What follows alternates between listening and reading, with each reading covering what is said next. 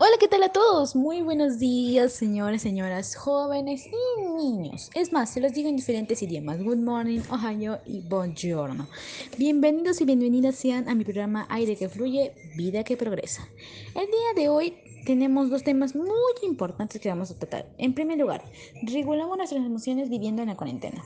Las emociones como todos sabemos, son estados afectivos que experimentamos y que tenemos, por ejemplo, la ira, la tristeza, la alegría, etcétera, señores. Pero de ellas, ¿cuál o cuáles han afectado más a mis amigos adolescentes?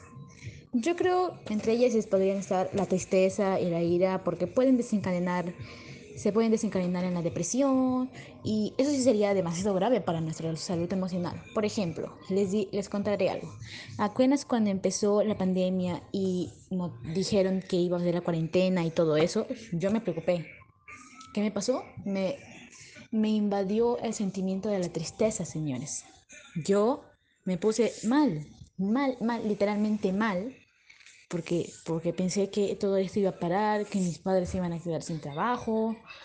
Me puse a llorar, pero después de eso, con ayuda de, los, de mis padres, de mis abuelos, de mis tíos, que me dijeron que todo iba a estar bien, que esto iba a ser algo que teníamos que enfrentar todos juntos y que iba a desencadenar nuevos sentimientos, nuevas experiencias en todo ese tiempo que iba a pasar.